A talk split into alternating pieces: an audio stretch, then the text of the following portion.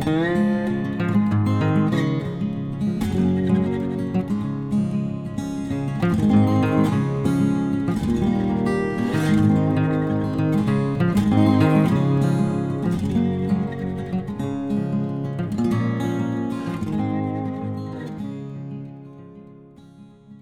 Pferdefreunde, ich bin Johanna von Intuitive Equestrian. Und ich bin Sven. Schön, dass ihr eingeschaltet habt, dass ihr uns wieder lauscht. Es wird jetzt so ein bisschen wieder Podcast-Zeit gerade eben, merke ich so für mich persönlich. Ich weiß nicht, wie es dir geht, Sven. Ja, es ist jetzt auch einfach gemütlicher, es ist halt dunkler. Dunklere Kälter. Zeit, kälter, man ver verbringt wieder mehr Zeit drinnen. Ähm, ich höre auch gerade ganz aktiv äh, immer beim Autofahren Podcast und so weiter. Und ihr aber anscheinend auch. Also äh, ich habe viel Feedback bekommen zu den letzten beiden Folgen. Es ging ja unter anderem um Losreißen und Durchgehen. Wir haben also so über Pferdeprobleme gesprochen. Und ähm, ich habe euch auch gefragt über Instagram, worum soll es denn so jetzt die nächste Zeit mal gehen? Ich habe ein paar Themen zur Auswahl gestellt. Ich habe auch ein paar Themen vorgeschlagen bekommen. Aber heute soll es um ein Thema gehen, das wurde ganz viel angefragt. Weißt du schon, worum es geht, Sven? Nein. Es geht um Selbstbewusstsein, Selbstvertrauen als Pferdemensch. Ha. Ja. Ähm, und ich dachte, wir sprechen mal darüber, wie man dieses Selbstbewusstsein, das Selbstvertrauen als Pferdemensch entwickeln kann, wie es mehr wird oder wir überlegen auch mal, was ist vielleicht schlecht für mein Selbstvertrauen als Pferdemensch. Ja, oder wo kommt das vielleicht auch her? Oh ja, dass ich ja, ja, schlechtes. Selbstbewusstsein habe. Ähm, war ja, wie gesagt, auch eine hohe Nachfrage nach diesem Thema da. Also ich glaube, das ist was, das jeden irgendwie mal beschäftigt. Ja, weil man sich doch immer wieder selbst reflektierend mit sich selber auseinandersetzt. Also äh, über das Technische bloß hinweg, weil, also das, das würde ich mal vorne wegnehmen. Warum ist es wichtig? Ähm, wir können technisch noch so gut reiten, wenn wir an, ganz, ganz blöd gesagt nicht an uns glauben, kriegen wir es auch nicht auf die Reihe. Ja, besonders dann, wenn irgendwie von außen noch jemand zuguckt. Ja, oder andere Situation, unangenehme Situationen im Allgemeinen. Das stimmt. Zum Beispiel, wenn wir in eine Gefahrensituation kommen, wenn das Pferd nervös wird im Gelände oder so, dann brauchen wir das Selbstbewusstsein, dass wir die Situation handeln können. Genau. Zum Beispiel. Wir müssen an uns selber als Pferdemensch glauben. Korrekt. So. Jetzt gibt es ja eigentlich einen Unterschied zwischen Selbstbewusstsein, also wobei einem gesunden Selbstbewusstsein und einer Überschätzung auch. Oh ja, das ist auch so ein guter Punkt, ja. Daran habe ich gar nicht gedacht in meiner Vorbereitung, aber du hast vollkommen recht. Genau, also das würde ich mal als Anfang erstmal klären. Also- weil, weil ich finde, wenn man jetzt davon redet, man darf jetzt auch, alles, was wir jetzt dann sagen werden, was gut, schlecht oder sonst irgendwas ist, muss man eben aufpassen, dass man sich selbst nicht überschätzt und Situationen eben falsch einschätzt, nur weil man, also es gibt einen Unterschied zwischen Selbstbewusstsein und, oder sagen wir mal, Mut, ist ja auch so ein Stichwort, was Selbstbewusstsein angeht, und Dummheit. Ja. Gibt es halt wirklich einen Unterschied. Das ist manchmal ein schmaler Grad. Ich, ich habe da ein gutes Beispiel dann nachher dafür. Oh ja, da bin ich gespannt. Aber ich muss jetzt noch was sagen, bevor ich es vergesse. Ähm, wir haben nämlich auch gerade drüber gesprochen, so, ah ja, du kannst technisch noch so gut sein. Wenn du kein Selbstbewusstsein hast, bringst du ja auch nichts. Andersrum ist es ja genauso. Du kannst so viel Selbstvertrauen und Selbstbewusstsein haben, aber wenn dir die Technik fehlt, also wenn du gar nicht weißt, wie die Hilfen funktionieren, wie Pferde lernen, wie sie sich verhalten und so Das weiter. Pferd spüren kann es auch un unter dir. Genau, wenn, wenn dir die technischen Details fehlen, ist auch blöd. Ja, das, äh, an dem Punkt war ich mal, würde ich sagen. Das, das stimmt Ich allerdings. schon. Du warst von Anfang an immer sehr selbstbewusst, würde ich behaupten. Ich habe hab mir da meistens nicht viel geschissen. Also ich Ja. habe hab da meistens sehr viel an mich geglaubt. Und ich habe auch gar nicht gewusst, wie viel ich gar nicht weiß. Also das ist das, Das, ist ist noch so ein. Punkt, ja. Ja. Für, für mich war eigentlich klar, ja, hm, ja, links, rechts. War ja fest, äh, feste Überzeugung, dass Zügel das einzige Hilfsmittel ist, wie man ein Pferd steuern kann. ich wusste nicht, ich, mir war wirklich, ganz ehrlich, mir war nie bewusst, dass, dass der Körper so einen großen Einfluss auf das Reiten hat. Also tatsächlich, ähm, die Be ich wusste nicht, dass es Beinhilfen gibt. Also ich war ja wirklich total Oder naiv. Sitzhilfen. Sit Sitzhilfen. Pff, Soweit habe ich noch gar nicht gedacht. Also ich war fester Meinung, es gibt links, rechts, rechts, rückwärts, vorwärts. Ich dachte auch, Vorsicht, weil ich das in, in einigen Filmen öfters gesehen habe, ähm, kennt man das ja an- bei so einer, bei einer Kutsche, dieses Schnalzen mit den, Leinen. Mit ja, ja, mit Fahrleinen. den, mit den Fahrleinen, ganz genau. Dachte ich, das sind halt Zü das ist ganz normal mit den Zügeln und so machst du das auch beim Reiten. Wenn du irgendwie so einen Western irgendwo mal gesehen hast und wirklich nicht Also Fun hinguckst, Fact, ich glaube auch als Kutscher macht man das eigentlich nicht. Das ist nur so ein Filmding, ne? Jetzt könnten vielleicht sich ein paar Kutscher aktivieren und sagen, wie es wirklich ist, aber ja, ich, Ja, ich, gehe glaube, auch davon so. aus. Aber du dachtest, das wäre Ich so. dachte, das wäre voll das Ding. Das, das sind die, sind so vier, fünf Signale, die es gibt. Und dann hat sich das. Das hat mich total fertig gemacht, als du mir, mich das erste Mal auf dem Pferd gesetzt hast und mir dann gesagt hast, dass ich jetzt mein Bein verwenden soll. Ich dachte, Hä, was? Ich habe mir das dann nur vorgestellt, als wäre das wie beim Motorrad, wenn man so mit dem Bein ein bisschen mithilft, damit's, damit man das, das Gewicht auf die eine Seite. So ist es halt gar nicht. Das war mir nie bewusst, muss ich ganz ehrlich sagen. Um, um das vorne, ein kleiner Exkurs in meine Unwissenheit von früher, aber Ja, ja. Ähm, und trotzdem hat es irgendwie funktioniert, dass du die technische Seite dann gelernt hast Ja. und dein Selbstbewusstsein dabei nicht verloren hast, weil es gibt dann nämlich immer so einen Punkt in der Entwicklung. Also du hast ja beschrieben, so am Anfang hat man ja keine Ahnung, wie viel man nicht weiß. So. Später irgendwann kommt so ein Punkt, da merkt man, ähm, wie viel man eigentlich nicht weiß und wie viel es zu wissen gibt und hat so das Gefühl, dass man niemals alles wissen kann und auch erfahrungstechnisch äh, einfach niemals genügend Erfahrungen Ja. sammeln kann. Das ist sehr interessant, dass du das sagst. Das kenne ich aus meinem beruflichen Umfeld. Äh, für die, die es nicht wissen, ich bin Softwareentwickler in meinem, meinem normalen Leben. Tagesleben genau, sozusagen. Ähm, da weiß, äh, da gibt es eben genau den gleichen Effekt. Ich vermute, das gibt es in fast allen ähm, Disziplinen auch. Aber es gibt auch diese Kurve, in der man eben nicht weiß, dass man nichts weiß und man kann auch nichts, kommt dann aber irgendwann an den Punkt, dass man mehr weiß, man, man, man bekommt mehr Selbstbewusstsein und, und denkt, wow, ich bin, bin der Oberking, ich kann hier alles, ich kann hier alles programmieren, ich bin, ich bin voll der Guru. Und irgendwann ab einem bestimmten Level stellt man fest, wie viel man, man denn tatsächlich noch gar nicht weiß, weil man so sehr in die Materie dann einschreitet, dass man auch selbst, naja, Selbstbewusstsein nicht, nicht, nicht unbedingt verliert, aber zumindest in die Situation kommt, wo man noch mal ein bisschen mehr drüber nachdenkt. Und erst später, in einer viel langsameren Kurve, erhält man dann auch das, das, das echte Wissen. Das, das, dieses, das ist genau das, was du gerade eben beschrieben hast. ja, Haben wir da mal drüber, habe ich dir das mal erzählt? Von Softwareentwicklerseite oder ist das jetzt eigentlich mehr oder minder ich, unabhängig? ich meine, dass wir sowas ähnliches mal im Studium gelernt haben. Also ich als äh, Museumswissenschaftler Ja. und Kunsthistoriker, dass wir darüber mal gesprochen haben im Studium, weil wir haben uns ja auch so ein bisschen mit Pädagogik und so beschäftigt. ja, Ähm, ja, aber das ist tatsächlich so was, das mir auch immer wieder im Alltag begegnet, wenn ich zum Kunden fahre. Ähm, es gibt die Leute, die teilweise, weil sie so wenig wissen, eher unbedarft an Dinge herantreten, mit großem Selbstbewusstsein. Und dann gibt es diejenigen, die im Grunde eigentlich fast zu viel wissen, meines Erachtens. Und das blockiert dann auch so dieses Selbstbewusstsein, das Selbstvertrauen Ja. zum Teil. Also da entwickeln sich dann manchmal auch Ängste daraus. ja. Ich glaube, das ist auch ein großer Punkt de- dessen, wenn wir jetzt gleich dabei bleiben, ähm, kommt natürlich auch auf den Reitlehrer von sehr früh auch an jetzt. Ja. Wenn wir jetzt beim Thema bleiben.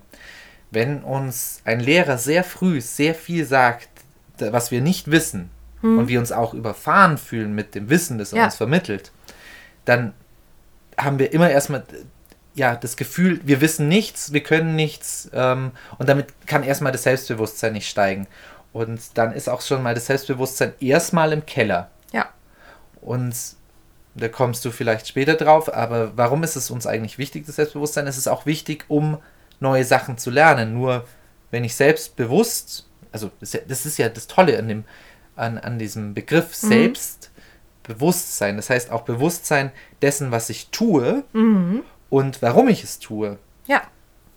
Und wenn jetzt der Reitlehrer uns von Anfang an immer niederredet und sagt, ah, was machst du denn jetzt schon wieder mit dem Bein und was machst du denn hier und was machst du denn da? Und ich gehe aus der Reitstunde raus Ja, und genau. habe das Gefühl, ich bin der die größte Pfeife, ja. die man jemals auf ein Pferd gesetzt hat, na toll, dann, dann kann gar kein Selbstbewusstsein wachsen. Und ich glaube, dass es auch in der Schule oft so war. Also viele Lehrer, also aus meiner Schulkarriere, haben das, glaube ich, tatsächlich in dieser Weise gemacht, wo sie ja. einen erstmal runterbuttern.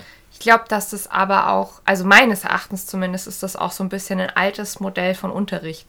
Ja. Also ich versuche das heute anders zu machen, aber dazu sage ich später noch was. Ähm, grundsätzlich ist es nicht nur ein Problem von Reitlehrern, sondern generell von Pferdeexperten, das ich jetzt schon häufiger beobachtet habe. Also das betrifft zum Beispiel auch Hufschmiede, ähm, Osteopathen, Physiotherapeuten, zum Teil auch Tierärzte, die dann weniger, weil die ja auch, also die, ich glaube, die gehen da recht bewusst damit um, wen sie vor sich haben und so weiter, aber äh, die zum Teil auch, dass diese ganzen Experten halt ähm, so von oben herab ihr Wissen weitergeben. Oder zumindest auch nicht mal bewusst oder nicht, nicht mal. Ja, gar nicht bewusst, und achtsam damit umgehen, wie sie es auch vermitteln. Genau, ja. dass, dass das eben bei, bei demjenigen, der zuhört, einfach meistens dazu führt, also das ist jetzt gar kein Vorwurf an die, das müssen, mhm. muss ja, also ein Tierarzt muss jetzt nicht die ganze Zeit um, um heißen Brei auch Nein, reden. um Gottes Willen. Aber natürlich zieht es uns dann erstmal die Schuhe vom Boden und wir müssen erstmal drüber nachdenken, okay, was, ich, ich habe was ganz anderes gedacht. Und dann bin genau. ich, also das ist ja der große ähm, Gegenspieler vom Selbstbewusstsein ist die Unsicherheit. Ja. Und wie gesagt, den Tierarzt nehme ich da so ein bisschen aus, aber wenn ich halt dann zum Beispiel von meiner Physio höre, dass äh, das Pferd, das ich mir gekauft habe, einfach unmöglich ist und sie würde sich nie, nie, nie so ein Pferd kaufen, ähm, dann kann ich halt auch das andere Wissen, das sie mir vermittelt, vielleicht gar nicht so annehmen und bin im Grunde danach einfach nur geknickt und muss erstmal wieder an meinem Selbstvertrauen und an meinem Selbstbewusstsein arbeiten. Ja, aber es gibt vielleicht Fälle, an denen das eben vielleicht auch zutrifft. Manchmal ist sowas auch ganz heilsam, wenn man mal so den Kopf gewaschen bekommt, in Anführungszeichen, ja. Ähm, hier geht es aber vor allem mir erstmal darum klarzustellen, woher kommt es eigentlich, dieses geringe Selbstwertgefühl, das da viele Pferdemenschen ja. mitbringen. Und ähm, ja, da spielt das von außen, wie wir schon gesagt haben, diese Experten, die von so von oben herab äh, ja. anderen die Welt erklären. Ja, auch ähm, so ein ähm, bisschen, man, man fühlt sich natürlich von Experten beobachtet. Ich habe dir das heute, heute habe ich dir das auch, oder gestern, irgendwann mal die Tage habe ich das mit dir auch gehabt, dass ich mir zum Beispiel schwerfällt, wenn ich mit dir zusammen auf dem Platz bin, deinen Blick nicht als den Blick von, von meinem Reitlehrer zu sehen. Dass mhm. du jetzt vielleicht einfach nur ins Leere guckst oder sonst irgendwas. Wenn du jetzt zum Beispiel eine Mine verziehst, während ich reite, dann kratzt es automatisch an meinem Selbstwertgefühl, genau. weil, weil deine Meinung ist mir wichtig. Du bist mein Experte, du bist mein, mein Reitlehrer, das heißt, du kannst mich bewerten. Ja. Und automatisch fällt es mir dann in dem Moment schwer, selbstbewusst zu sein, weil dann zweifle ich, okay, was mache ich denn falsch? Obwohl du vielleicht einfach nur ins Leere gestarrt hast, weil du einfach Oder an was ganz anderes gedacht ich hast. Ich kann mich nämlich an die Situation erinnern, ich war einfach selber angestrengt, mit meinem Jungpferd gerade klarzukommen. Richtig. Und der Blick galt im Grunde gar nicht dir. Ja, richtig. Ähm, mir geht es zum Beispiel auch so, wenn ich an anderen Stellen bin, weil ich ja manchmal auswärts auch Beritt mache oder auch mal Pferde für andere trainiere. Und dann merke ich so, wie so in der Stallgemeinschaft verschiedene Leute dazugucken. Das ist mir auch immer irgendwie unangenehm, obwohl ich das jetzt schon einige Zeit lang mache. Ich sage dann den Leuten meistens, ach du, hier gibt es gerade noch gar nichts zu sehen, das ist noch so unfertig, ähm, kannst einfach gleich weitergehen oder versuche auch einfach zu erklären, was ich gerade mache und so, weil ich immer so die Angst habe, dass das, was ich gerade tue, nicht verstanden wird. Also das, dieses Feedback bekomme ich ja, ja, auch immer wieder von dabei außen. Dabei muss man auch, auch dran denken, dass gerade in der Pferdewelt, gerade bei den ganzen Reitern, hm. das keine homogene Masse ist. Es ist tatsächlich so ein bisschen, dass, dass viele Meinungen immer kursieren, wenig Evidenz oft ist, sondern meistens gibt es Meinungen und Anhänger von Schulen. Ja. Und die sind dann oft sehr biblisch und religiös, religiös meinst du, ja, ich, ja, ja, ja und, und, möchten das dann genauso, und wie sie es machen, und alles andere keine an, genau, genau, akzeptieren keine anderen Trainingsphilosophien. Selbst wenn sie es auch tun, trotzdem weiß man, dass es so viele in dieser Region gibt, dann, dann fühlt man sich automatisch immer nicht nur beobachtet, sondern bewertet. Genau. Und zwar negativ bewertet. So. Und genau zu dem Punkt, vielleicht ähm, einfach, was jetzt gut passt, würde ich jetzt wirklich einschieben, was macht man gegen sowas? Wenn einem das einfach immer wieder auffällt, dass das einem schwerfällt, dann wäre es eine Sache, einfach zu den Leuten zu sagen, du Leute, hier gibt es jetzt nichts zu sehen, ich möchte das nicht, das ist eine Sache.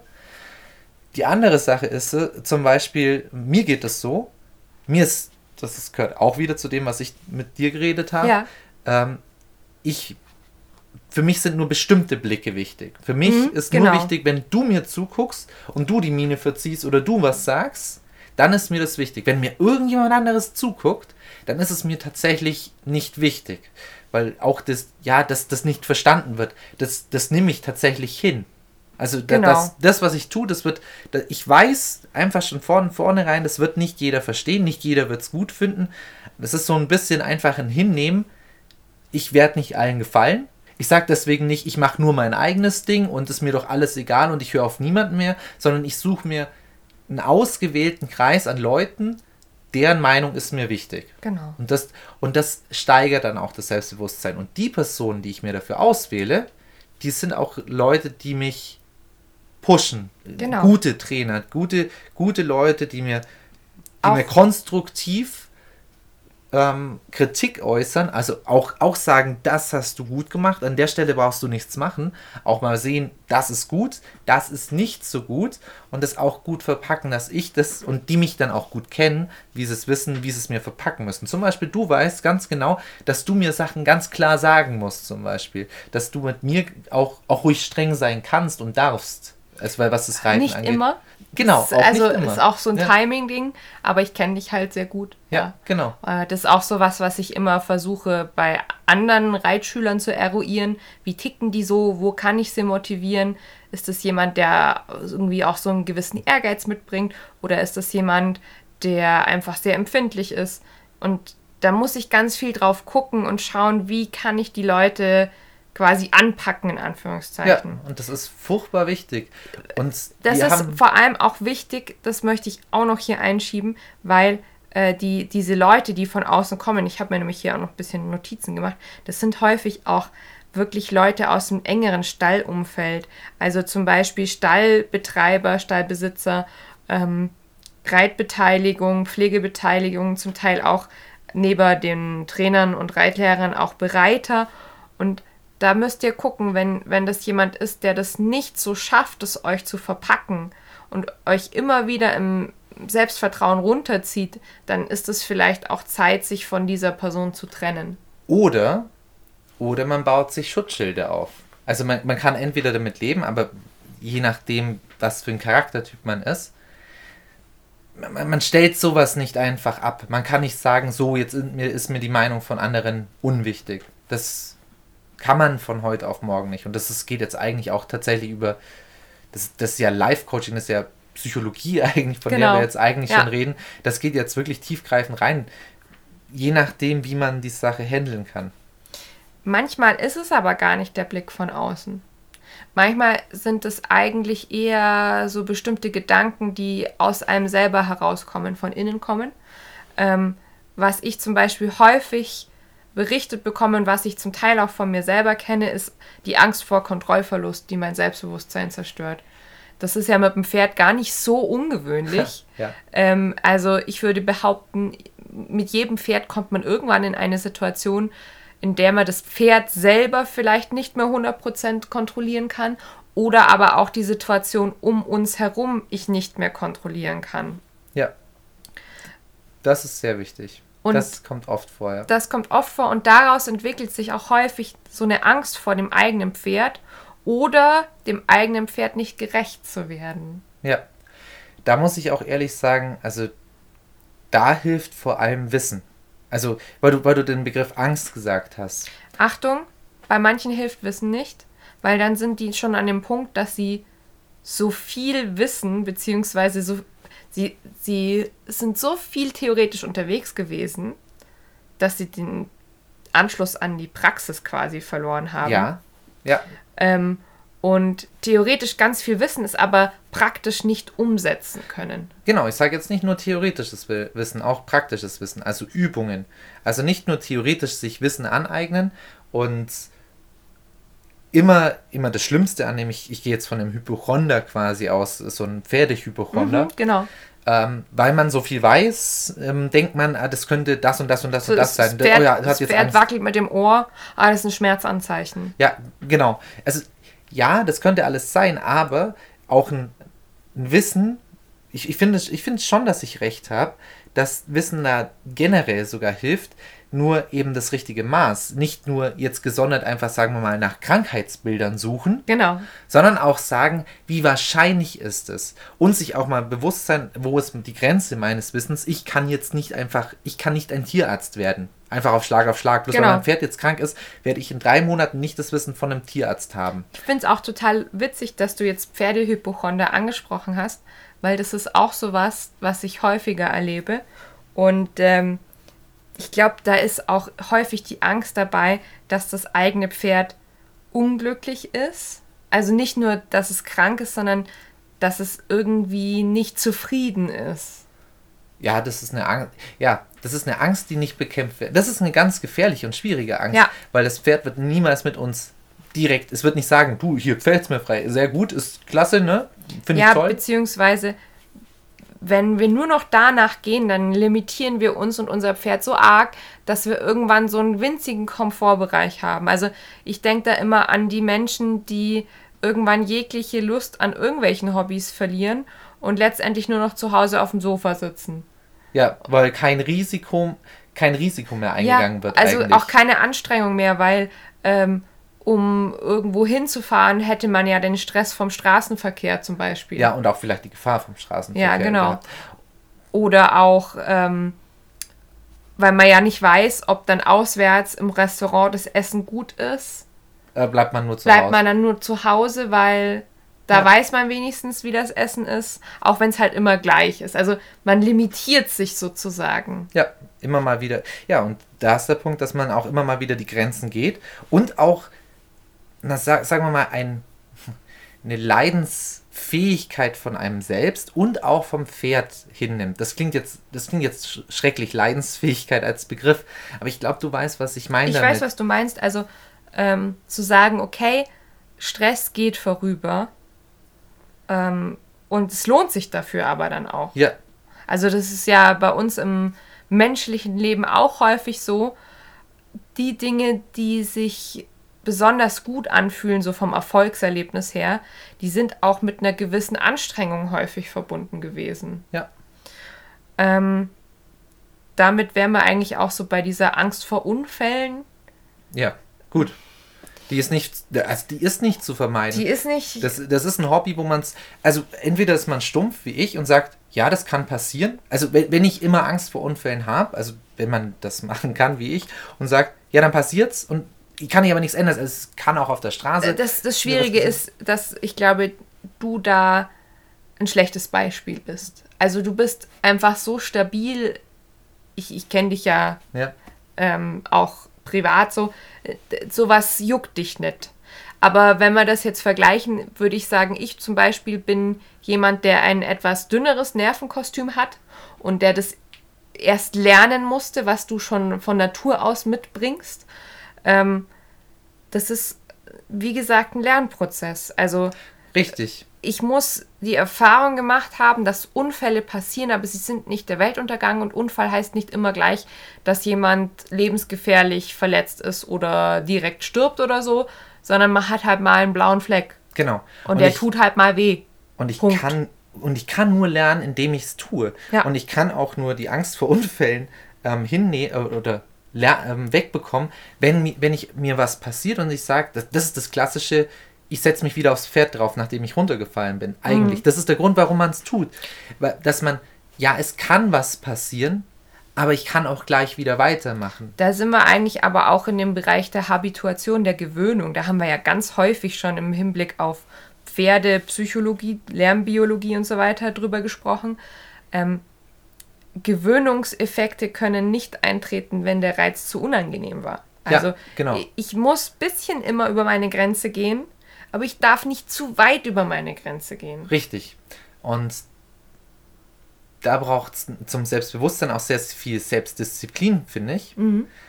weil es niemand von außen entscheiden kann, wo die Grenze ist. Und meistens möchte man Nein sagen, Stopp sagen, das, das war jetzt meine Grenze, aber ganz tief in sich selber drin weiß man, dass man sich angelogen hat und vielleicht schon zu früh umgedreht ist. Dass man schon zu früh die Grenze gezogen hat und nicht, nicht sich selbst gepusht hat. Man muss sich ja auch nicht jedes Mal pushen. Das ist ja gar nicht Sinn und Zweck von dem Ganzen, um, um besseres Selbstbewusstsein zu bekommen. Nicht die ganze Zeit und immer besser und toller und überhaupt. Man muss ja auch nicht unbedingt was ändern, wenn man so auch glücklich ist mit dem, was man hat. Möchte ich gerne übrigens an der Stelle einschieben, weil das klingt jetzt auch ganz viel immer nach, muss ich auch ehrlich sagen, nach Selbstoptimierung. Ja, Weil wenn ist wir- es wenn- aber nicht. Aber Ja. da, greifst du mir sonst was vorweg. Das, Okay, das stoppen okay. wir mal noch mal okay, kurz. ich wurde gestoppt.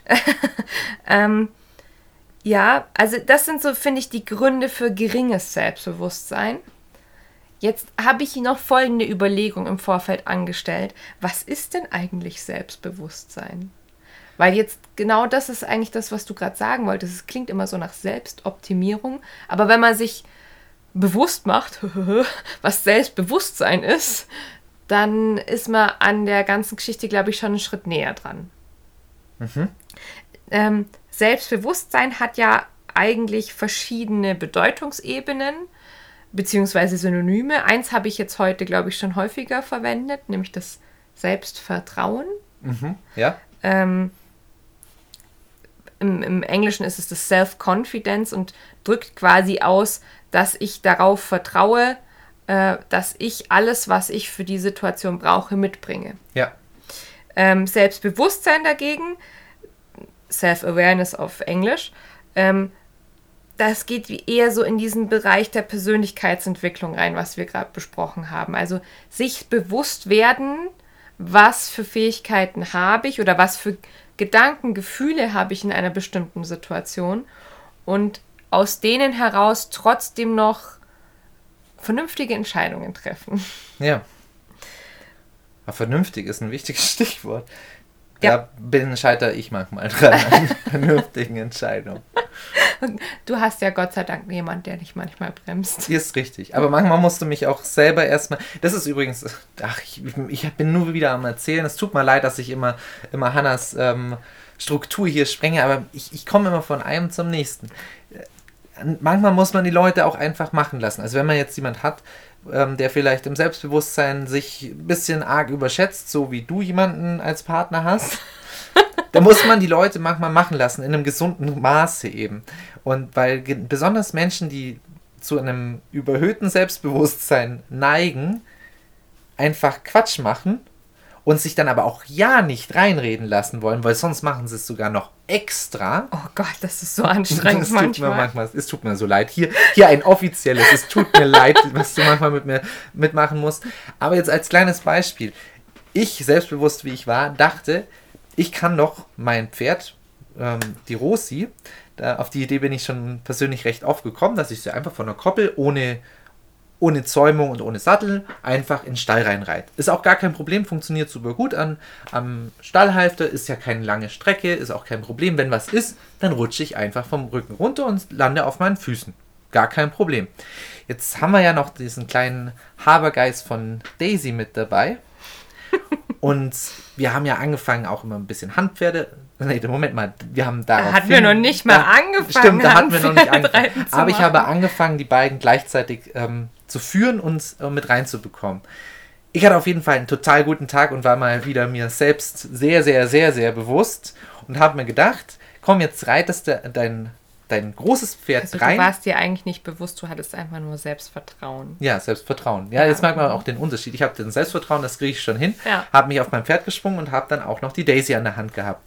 Zum Glück war ich noch in der Koppel, denn die Daisy, der kleine Jährling, wusste eigentlich gar nicht, wa- wa- jetzt mit anzufangen mit der Situation und hat dann angefangen, einfach mal links, mal rechts zu laufen. Und ich musste mich erstmal sortieren. Das war dann aber der Rosi irgendwann doch ein bisschen zu viel, dass dieser blöde kleine Jährling die ganze Zeit so nah ist und nicht so nah ist. Und eigentlich ist erst da ist das Problem dann eigentlich entstanden. Da habe ich nämlich dann angefangen zu zweifeln und da habe ich Angst bekommen, nicht, dass ich runterfall, sondern ich hatte Angst, dass die Rosi die Daisy kickt und ich die jetzt am, am Strick hat und die Daisy kommt nicht schnell genug weg. So, und in dem Moment bin ich unsicher geworden, weil ich, weil ich die Situation hatte keine Sicherheitsmechanismen drin. Ich hätte sie zwar loslassen können, mhm. da habe ich mich überschätzt, muss ich zugeben. Auf jeden Fall wollte ich dann der Daisy mehr Spiel geben, habe mich nach rechts gelehnt. Dabei habe ich vergessen, dass ich keine Steigbügel habe und mich gar nicht festhalten, ja, also an einem Pferd eigentlich gut halten kann. Und dann bin ich halt abgerauscht und bin halt vom ja. Pferd runtergefallen. So der Klassiker. Genau. Handpferd links, Reitpferd rechts, genau, und Mensch in der Mitte. Genau, ich war in der Mitte. War nicht schlimm, bin einfach nur auf den Koppelboden gefallen und mir ist auch gar nichts passiert. Gar nicht so wild. Ähm, auch kein angeknackstes Selbstbewusstsein ich habe eigentlich drüber gelacht und du hast mich mit, du hast mich mit rollenden Augen angeguckt. Dieser Blick, dieser Blick, du und du, du warst die ganze Zeit daneben gestanden und ich habe schon die ganze Zeit gesagt, Sven, das ist eine furchtbar dumme Idee. Das ist wieder eine von diesen Ideen. Muss das wirklich sein? Ich weiß, ich diesen Blick. Und eigentlich, da muss man auch zu den Leuten nichts sagen und auch gar nicht schimpfen. Die merken das schon selbst dann meistens, wenn sie sich selbst überschätzt haben. Ja. Und auch daraufhin haben wir das ähm, für das ähm, Handpferdereiten nochmal auf die lange Bank. Also zu dem, doch, zu dem Zeitpunkt haben wir es nochmal so ein bisschen hinten angestellt und haben es ein paar Wochen später dann genau, aber darauf, sinnvoll begonnen. Genau, aber darauf haben wir gesagt, wir könnten das, und du hast noch zu mir gesagt, wenn du das machen möchtest, dann mach das doch mit Sattel und auf dem Reitplatz. Das wäre doch eine gute Idee, oder? Ja, Entschuldigung, lange Exkursion, aber das hat auch was mit Selbstbewusstsein zu tun. Und worauf ich eigentlich noch einen Schwerpunkt legen möchte, ist eben an dem Punkt, an dem ich mein Vertrauen verloren habe, wo ich nämlich nicht mehr Herr der, Kontro der, der Lage war, weil ich eigentlich wusste, hm, ich kann jetzt gar nichts tun für das Pferd, ich könnte höchstens loslassen, aber ich bin nicht auf die Idee gekommen, weil ich selber nicht so weit durchgedacht habe und hatte nicht das Werkzeug, jetzt bildlich gesprochen, mhm. und in dem Moment ist was passiert weil ich tatsächlich mich nicht mehr auf die Sache konzentriert habe, sondern ich habe in dem kleinen Moment Angst bekommen und habe mich nicht mehr konzentriert. Ja. Und deswegen ist das so wichtig. Deswegen ähm, ist es auch ein ganz wichtiger Exkurs. Es ist vielleicht dann so die Bedeutungsebene der Selbstsicherheit, die du ansprichst. Ja, ja du warst dir selber nicht mehr sicher, ob du wirklich dieser Situation gewachsen bist und dann war es schon geschehen. Mhm. Was bei mir immer persönlich ein großes Thema ist, ist das Selbstwertgefühl, mhm. weil ich dazu neige, äh, mich mit anderen zu vergleichen. Ich glaube, es ist auch schon besser geworden. Du weißt es, weil du ja. musst mich häufig aufbauen im, im Gegenzug. Ja. Also das, was ich dich manchmal bremsen muss, musst du mich manchmal, glaube ich, so ein bisschen pushen, pushen und aufbauen, weil ähm, ja, das eigentlich auch sowas, ne, sich mit anderen zu vergleichen, das ist bescheuert. Vor allem, weil ich dazu neige, meine schlechtesten Momente mit richtig guten, hervorragenden Momenten anderer zu vergleichen. Was totaler Schwachsinn ist. Ja. Das Äpfel und Birnen vergleichen. Genau. Das ist einfach also, Quatsch. Also merke, auch das ist blöd. Und ähm, dann sind wir eigentlich aber jetzt schon so ein bisschen schlauer, was Selbstbewusstsein eigentlich ist. Ja, richtig. Das war jetzt ein ganz, hat lange gebraucht, bis wir eigentlich auf den Punkt gekommen sind, aber das, das ist halt auch wirklich gar nicht so einfach ja, zu benennen. Ja, es ist heute wirklich so, so ein bisschen ein philosophisches Thema, aber wie gesagt, nachdem das viel angefragt wurde, auch so aus meiner Erfahrung de, des letzten Jahres, ist das was, was viele beschäftigt und was vielen vielleicht noch einen Anreiz geben könnte, um sich als Pferdemensch weiterzuentwickeln. Genau. Was kann ich jetzt also tun, um ein besseres Selbstbewusstsein zu bekommen? So ein paar Dinge haben wir ja jetzt schon angesprochen. Also zum Beispiel sich nicht mit anderen vergleichen. Das ist aber nicht so leicht, wie es sich anhört. Ja. Ähm, das gleiche gilt übrigens für euer Pferd. Also auch nicht euer Pferd mit anderen Pferden vergleichen. Das also, ist häufig auch schlecht, weil dann, dann habt ihr irgendwie auf einmal so ein bisschen ein Beziehungsgefälle da, ne, dass es immer so darum geht, so, ach, das, das, das böse Pferd, das unartige Pferd und so weiter. Oh. Und das bringt euch natürlich nicht weiter. Oh, ich weiß nicht, ich vergleiche mein Pferd schon mit anderen Pferden. Ja, aber du machst das anders. Du bist der absoluten Überzeugung, dass dein Pferd das Allerbeste ist, das es gibt. Nein, das stimmt nicht. Das stimmt nicht. Ähm, ich vergleiche mein Pferd aber realistisch. Ja, das ist der Punkt. Weil ich glaube, man macht es einfach. Ich glaube, man kann es nicht abstellen, aber man sollte es ähm, realistisch machen und nicht nur, wie du jetzt gerade eben gesagt hast, die schlechtesten Momente gegen die besten Momente auswerten. Mhm. Das, dazu tendieren wir dann immer beim Vergleichen, aber das ist eigentlich Quatsch. ich, ich nehme mein siebenjähriges Pferd. Sieb, Nächstes Jahr ist er sieben. Nächstes Jahr, sechsjährig. Ich Ja. bin komme schon total durcheinander. Mein sechsjähriges Pferd vergleiche ich eben als sechsjähriges Pferd, in dem Stand, in dem es jetzt ist. Also ich brauche jetzt nicht mit einem alten Hasen, ähm, mit einem 21-jährigen Pferd, das schon alle möglichen Trails gegangen ist, muss ich jetzt mein siebenjähriges Pferd, das noch nicht so viel im Gelände war, im Gelände damit messen und sagen, oh, schade, mein Pferd kann nicht so toll draußen im Gelände sein. Ja, natürlich kann es nicht so toll im Gelände sein. Es hat ja auch noch gar nicht die Erfahrung im Vergleich zu dem 21-jährigen Pferd. Ja. Aber für ein Siebenjähriges macht es das schon ganz gut, wie ich finde. Und, und dessen mache ich mir bewusst. Also schon mal, das ist ein Vergleich und ist positiv. Und der Vergleich führt auch manchmal dazu, dass man positive Leitbilder hat. Sagt, so, so möchte ich, da möchte ich hinkommen. Ja. Nicht, nicht sagen, ich, ich will das und am besten jetzt, sondern da will ich hin. Ja. Und das mir als Leitfaden und als, als Motivation, als, als Ziel stecken. Dann ist das auch in Bewusst Ordnung. Ziele setzen. Generell Selbstbewusstsein, sich Dingen der Situation, euch, eurem Pferd bewusst werden und dann einfach auch achtsamer mit Situationen umgehen. Das heißt zum Beispiel auch, dass man mal Situationen zwar beobachtet und auch erlebt und handelt, aber sie nicht gleich beurteilt. Richtig. Manchmal hat man einen richtig beschissenen Ritt und dann lässt man das einfach mal einen richtig beschissenen Ritt sein. Genau. Und sagt einfach, ja, war halt so. Man kann dann noch bewusst vielleicht sich überlegen, was war denn trotzdem positiv. Ja. Manchmal ist es nur, ich habe gut ausgeschaut, mein Outfit war schick. Aber also sich bewusst so auch so eine Ges- Gedankenstruktur quasi machen, wenn es um Situationen geht. Korrekt. Und wenn man da das, ähm, wenn man da jetzt einzelne Situationen bewerten will, ist immer schwierig. Ein Training, weil weil wir reden ja von, vom Pferdetraining. Das heißt, das geht ja über Jahre, über wirklich viele Jahre. Und wenn wir immer jeden einzelnen Punkt angucken, dann sind, also statistisch gesehen, einfach Ausreißer in der Leistung normal, dass, dass die mal gut und schlecht sind. Was guckt man an? Also wenn man das jetzt als Statistik angucken würde, dann guckt man von weit weg. Man stellt sich mal wirklich weiter weg vor diese Grafik, diese bildliche, die ich euch gerade aufmal, und, und zieht eine Linie durch die Ergebnisse durch und sagt, guck mal, ich habe die Entwicklung, wo, wo, wo gehen wir denn hin? Wir, vor, vor fünf Monaten waren wir hier und jetzt sind wir hier. Oder vor zwei Jahren waren wir dort und jetzt sind wir hier. Das Oder auch so eine Erkenntnis zum Beispiel, ja, ich habe mein großes Ziel nicht erreicht, aber ich habe ein Etappenziel erreicht. Genau. Und, Ja. und jetzt geht's weiter. Genau, das ist ganz wichtig.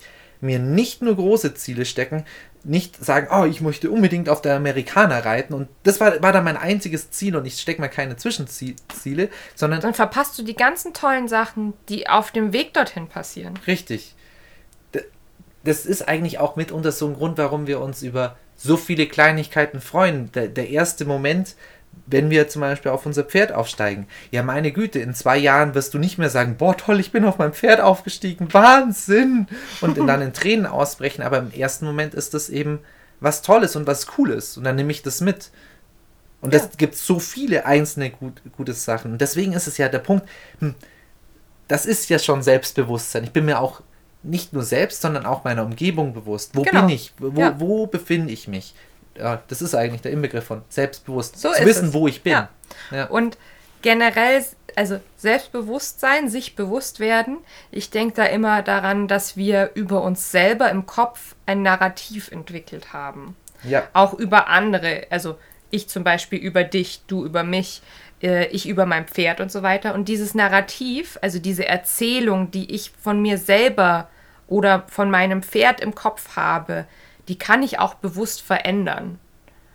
Und einfach in dieser Erzählung selber mh, positive Dinge mir ins Gedächtnis rufen. Also sich nicht darauf konzentrieren, oh, mein Pferd ist immer so guckig, sondern ja, mein Pferd guckt viel in der Gegend rum, aber es ist ganz mutig dabei. Also es, Es es scheint ja, genau, es scheint seine Umgebung aufmerksam wahrzunehmen. Ja, Gut, wir brauchen jetzt auch nicht nur. Es ist ja, es ist nicht mh, ein Verwaschen der Situation. Nein. Man, man redet sich nicht eine Situation nur schön dabei. Mm, Das meine ich auch nicht, sondern mh, vielleicht einfach weniger verurteilend. Bewertend also, dass ich, dass ich nicht, nicht der, der Sache einen Wert gebe und sage, oh Gott, es guckt immer so viel und, und ja, genau, verurteilen, was heißt dann, dann fünf Schritte weitergehen. Wenn es doch guckig ist, dann wird es doch Dann wird's doch wahrscheinlich. gleich scheuen. Wird es doch gleich scheuen und gleich. Und wenn es dann scheut, dann habe ich die Situation nicht unter Kontrolle. Und das, Das- heißt, dass ich ein schlechter Pferdemensch bin. Man sollte aufhören, die Zukunft vorherzusagen. Das ist auch eine Sache, die, zu, wenn, wenn, wenn, wenn ich dich pushen muss, Mhm.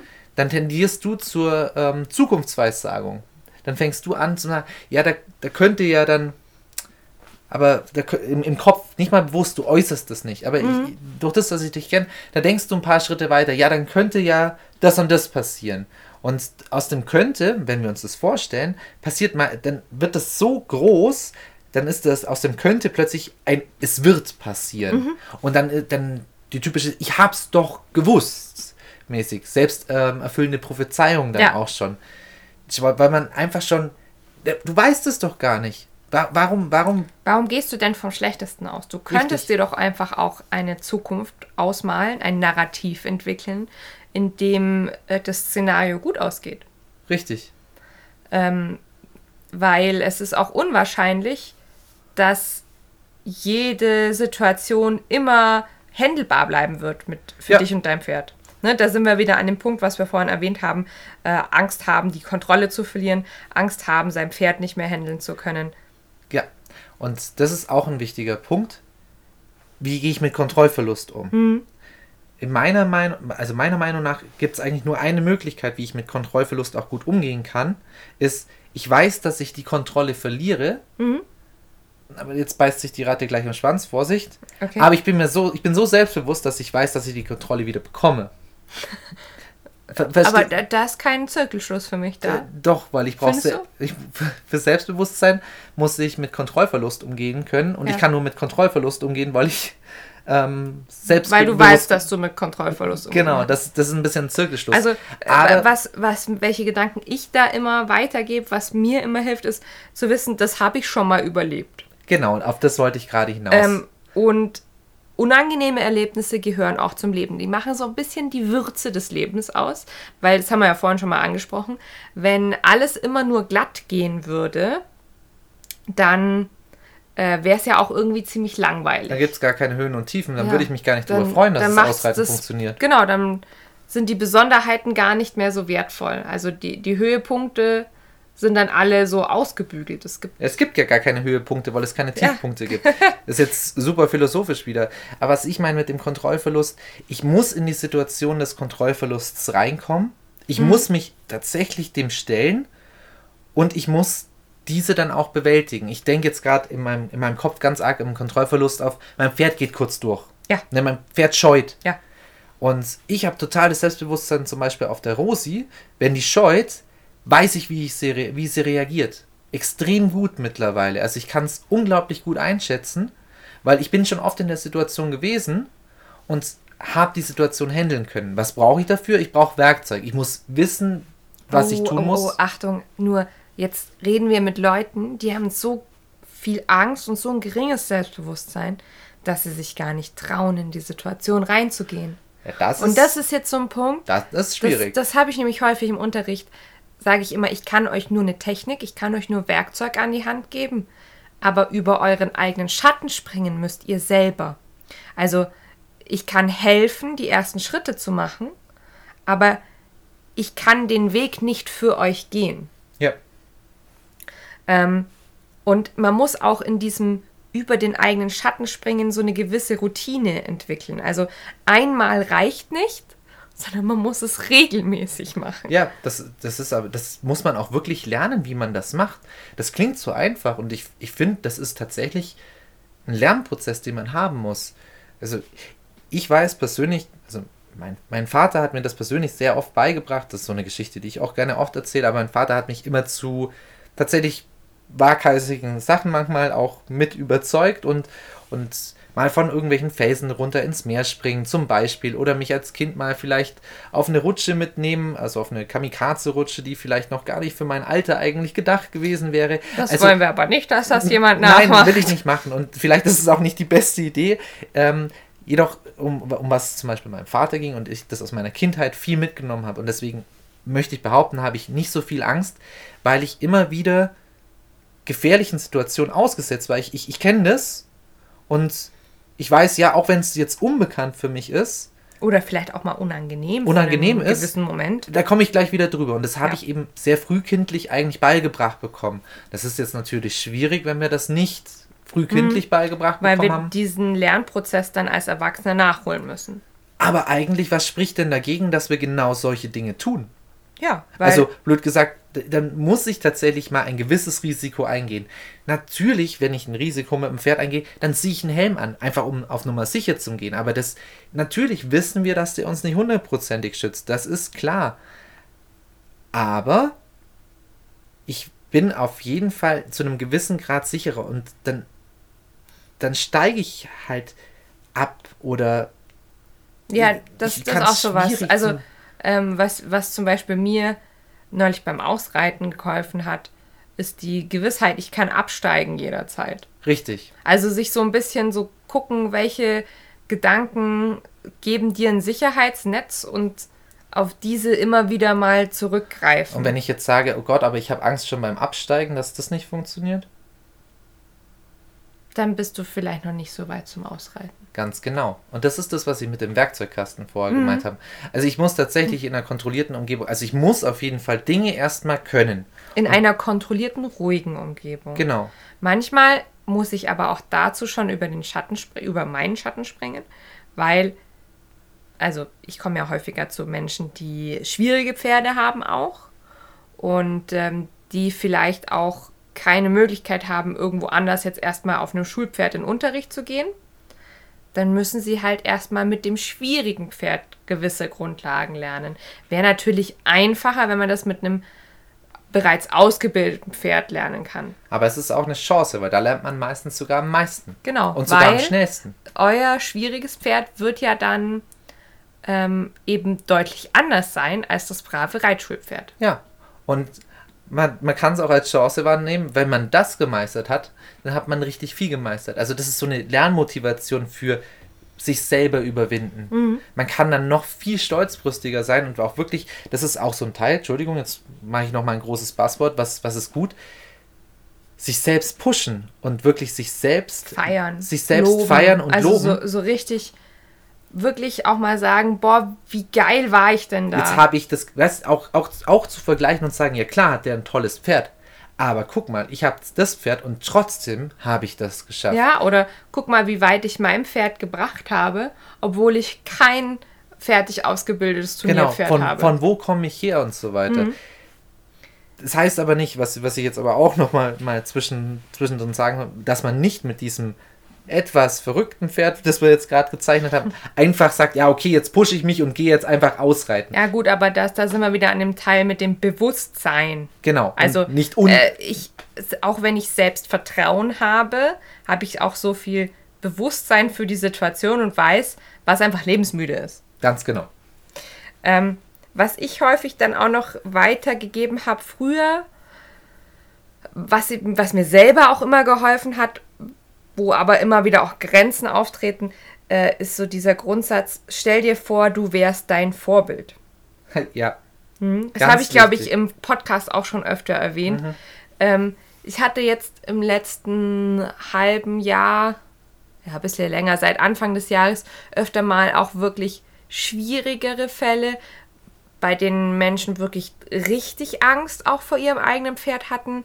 Da hat auch das nicht mehr geholfen. Also da mussten wir ganz viel daran arbeiten, erstmal so den kleinsten gemeinsamen Nenner zu finden. So, was kannst du überhaupt mit deinem Pferd machen, ohne Angst zu haben? Ja. Jetzt gar nicht mit Bewertung auch, ne? Das soll jetzt nicht so rüberkommen, oh Gott, oh Gott, ähm, die, diese Menschen, die sind ja so unfähig. Nein, es ist nur schwieriger, Ja. Weil die schon so limitiert sind in dem, was sie tun können, noch mit Selbstbewusstsein und Selbstvertrauen. Ja, aber zu deinen Leitbildern, das ist ein ganz gutes Beispiel. Also, ich bin immer eine bestimmte Person und das ist auch mitunter zu. Also, so Kann auch situationsbedingt eine andere Person sein. Ja, ne? genau, man Ja. wechselt das auch durch. Es können manche Leute affig finden oder nicht, aber ich ziehe, auch wenn ich nur freizeitmäßig bei mir nur auf dem Reitplatz reite, dann ziehe ich meine Chaps an und dann Dein Hut. meinen Hut an. Da ziehe ich wirklich meine Ranchjacke an, meine Weste und habe mein White Rack an. Auch, auch wenn niemand zuguckt. Aber das gibt mir das Gefühl, dass ich diese Person bin. Genau. Ich weil bin du nicht- dich in dieser Identität, äh, ein, ein cooler Vaquero oder Buckaroo zu sein, eingerichtet hast. Genau. Ich bin, ich bin das jetzt. Ich bin ein Buckaroo und ich habe jetzt nicht Angst vor einem, wenn mein Pferd mal kurz einen, einen Schritt nach rechts macht. Kleider machen Leute an der Stelle. Mhm. Ja. Das ist wirklich furchtbar wichtig. Guckt mal Kindern beim Spielen zu, wenn die sich verkleiden.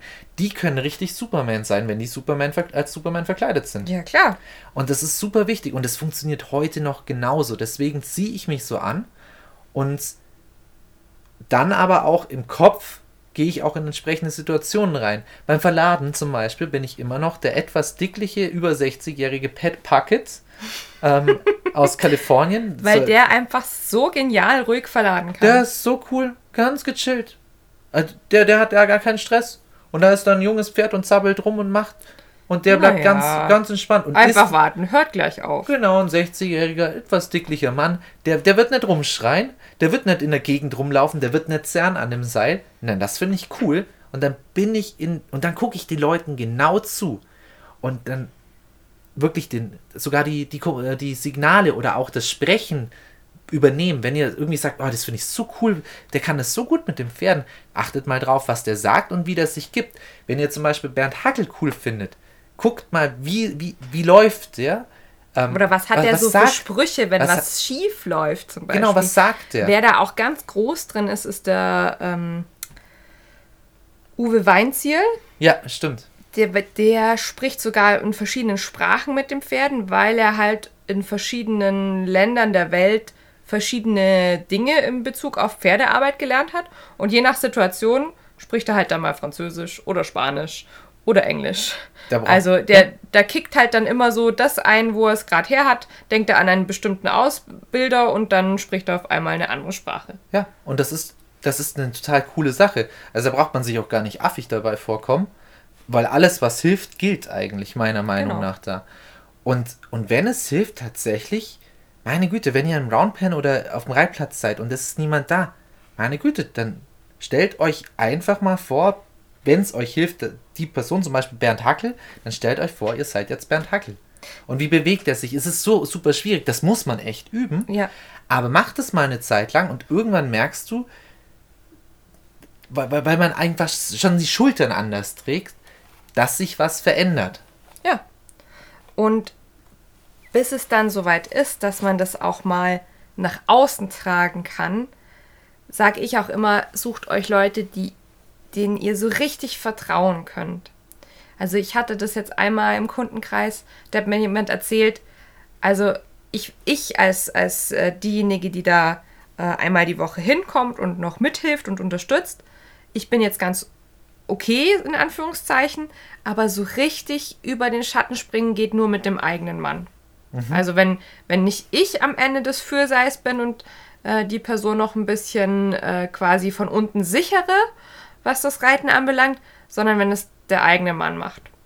Ähm, also so, so ein bisschen so ein, ein Arbeitspartner finden. Das kann ja auch eine beste Freundin zum Beispiel sein oder eine Stallkollegin, der ihr einfach sehr stark vertraut, weil sie zum Beispiel selber ganz gechillt ist oder ne, weil ihr, weil ihr der, deren Pferde toll findet, wie sie mit den Pferden umgeht und so weiter. Ja, und der vielleicht auch vertraut, dass die euch nicht automatisch verurteilt. Genau, der äh, euch beobachten kann, auch wenn ihr ein bisschen weird seid und hier versucht, äh, Bernd Hackel zu sein oder sowas.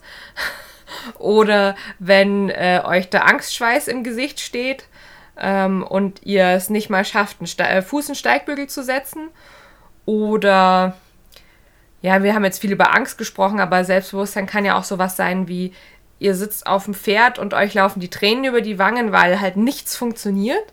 Frust. Frust, ne? Ähm, und auch so diese Glaubenssätze, das werde ich niemals schaffen.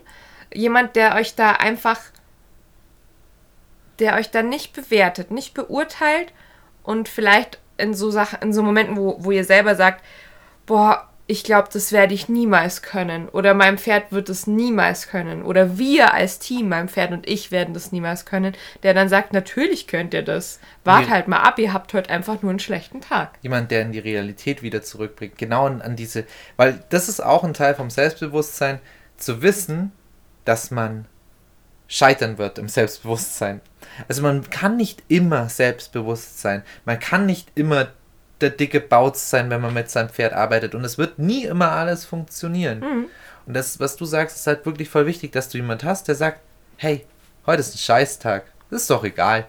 Komm, gucken wir uns morgen an. Alles okay. Einfach, einfach manchmal, So ein bisschen die Dramatik aus dem Moment auch ja, raus. wenn wir schwach sind, jemand, der, der einen mitträgt an der Stelle. Dann gibt es ja leider auch Leute, das haben wir jetzt am Anfang schon angesprochen, da ist das irgendwie das Gegenteil. Also Personen, die äh, das nicht schaffen, dich so in die Realität zurückzubringen oder dich einfach dauerhaft runterziehen in dem, was sie sagen, die auch deine Leistungen vielleicht runterspielen. Das gibt es ja auch, ne? Ihr freut euch, weil es endlich hat irgendwas geklappt. Ihr habt eine brenzliche Situation echt gut gemeistert oder ihr habt einfach auch Fortschritte gemacht in, in dem, wie ihr mit eurem Pferd umgeht, in eurem Reiten. Ähm, und dann kommt jemand und sagt, naja, war ja auch mal Zeit jetzt langsam oder sowas. Ne? Das gibt's ja auch. da Also, habe ich, ein, da hab ich nur einen Gedanken. Warum hat die Person es nötig, sich selbst jetzt darüber aufzuwerten, dass sie meine Leistung quasi niedriger macht? genau. Weil das ist das Einzige, wie, wie man auf so einen Spruch eigentlich reagieren kann. Man muss das auch gar nicht der Person sagen, aber man kann sich das denken. Warum hat die Person das nötig? Warum muss die das sagen? Ja, aber auch wieder ne, Selbstbewusstsein, dann in dem Moment sagen, okay, die Person, die kann mir das nicht gönnen. Und ich bin ja wirklich so, das habe ich ja auch schon angedeutet, wenn mir das öfter passiert, dann versuche ich diese Personen wieder aus meinem Leben zu entfernen.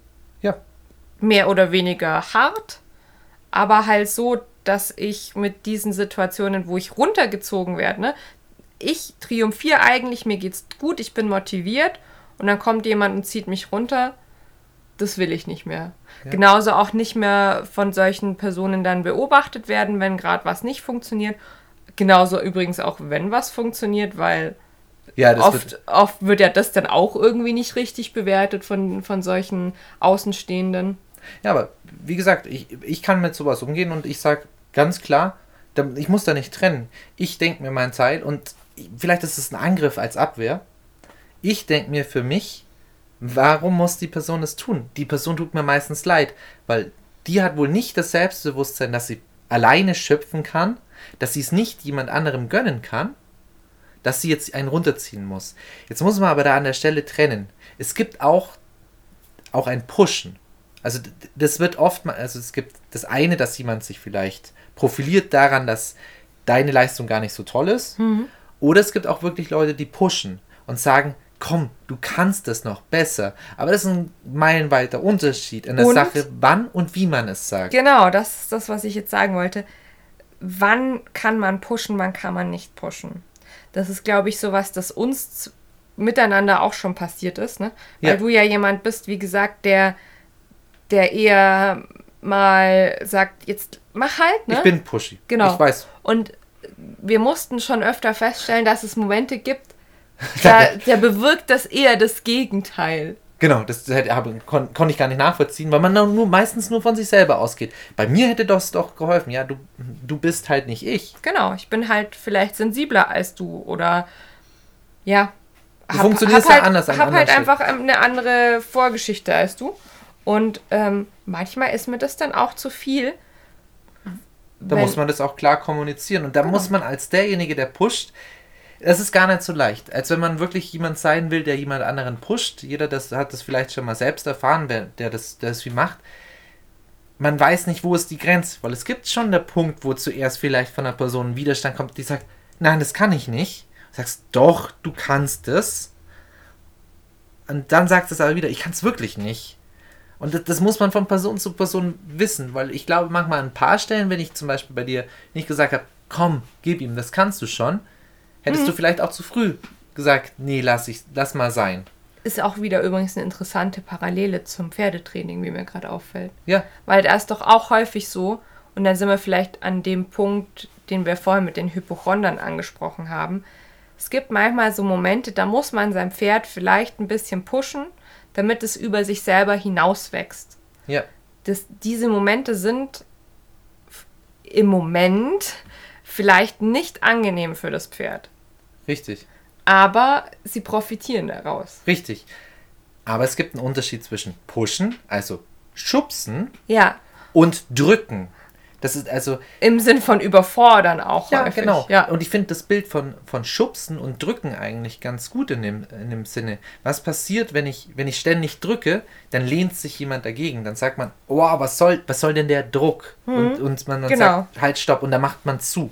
Wenn jemand einfach schubst, wenn, weil man sowieso vielleicht nicht so in der Balance ist, dann, dann kippt man in eine Richtung. Und ein Schubs ist tatsächlich einmal, zweimal und dann ist aber auch gut. Und ich nicht ein permanentes Drücken. Das ist wirklich voll der Unterschied. Musste ich selber erst lernen.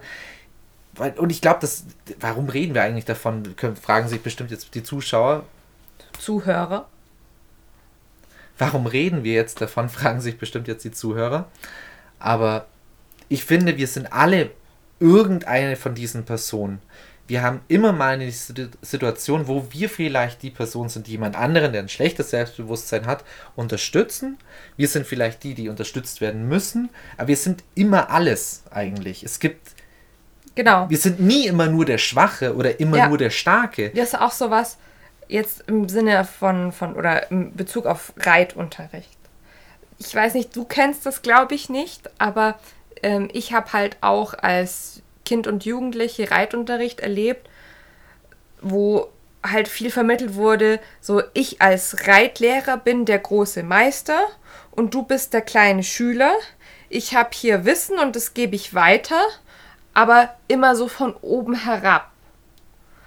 Ähm, wenn ich jetzt heute unterrichte, ich will meinen ganzen äh, Mädels und den wenigen Männern ähm, halt immer vermitteln, dass das Ganze eine Reise ist und ich kann ihnen zeigen, wo, wo der Weg hinführt, aber sie müssen ihn selber gehen. Ich unterstütze sie und versuche ihnen zu helfen, wenn bestimmte Situationen auftreten, wenn das Abenteuer mal ein bisschen zu abenteuerlich wird, in Anführungszeichen. Aber ich bin kein unfehlbarer Meister und so dieses von oben herab, das will ich auch nicht. Ich will lieber auf einer Ebene das Ganze haben. Vielleicht lernst du nämlich bei, dabei nämlich auch noch was. Ja, verrückt, gell? Ja. Ähm, ja, und das ist immer so das, um vielleicht jetzt hier auch so einen Schluss zu finden, was ich weitergeben will und was mir ganz wichtig ist. Es, ist, es geht darum, jemanden zu finden, der euch unterstützt und der mit euch einen Weg geht und nicht einen, wo ihr mal kurzfristig vielleicht ein bisschen Wissen bekommt, der euch dann aber mit diesem Wissen auch klein hält. Richtig. Aber es ist auch in Ordnung, mal jemanden zu haben. Das ist vielleicht kein Reisepartner auf dem, in deinem Bild, aber vielleicht einfach jemand, der tatsächlich mal einfach ordentlich Wissen runterrattert.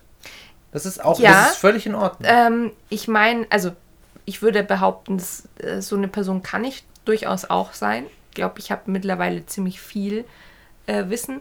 Aber ich, mir geht es wirklich um diese Vermittlung. Also ne, Ja. in, in dem Bild, mir geht es darum, dass die Vermittlung so ist, dass derjenige sich danach nicht schlecht fühlt. Ja, genau, aber da, da- das kommt auf den Rahmen drauf an. Ja. Und der Rahmen von einem langjährigen Reitunterricht, wo man, wo man quasi immer Stück für Stück Mhm. das macht, oder ob man sagt, okay, das ist jetzt ein Seminar, ich möchte konzentriertes Wissen. Genau, Und- aber selbst in der Seminaratmosphäre kann es ja sein, dass ich das Wissen nicht aufnehmen kann, weil es mit zu hohem Druck kommt sozusagen. Richtig. Also wirklich, äh, da stehe ich dazu und ich glaube, dass das auch auf Seminare zutrifft oder ähm, ja, so kurzfristige Projekte, wo man vielleicht weiß, jetzt mit, mit dem ähm, Reitlehrer, mit dem Trainer werde ich jetzt nur für wenige Wochen zusammenarbeiten, aus welchem Grund auch immer.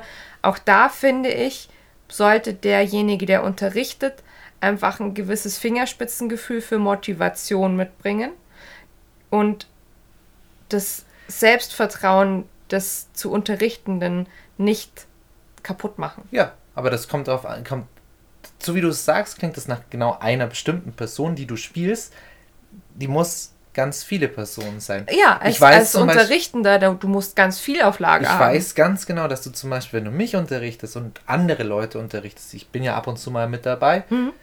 das sind, das sind, ist oft ganz anders. Also nicht unbedingt weniger streng, aber trotzdem anders. Nicht nur, weil ich jetzt dein, dein Ehemann bin, sondern einfach, weil du weißt, wie ich ticke und du weißt auch, wie deine anderen Kunden ticken.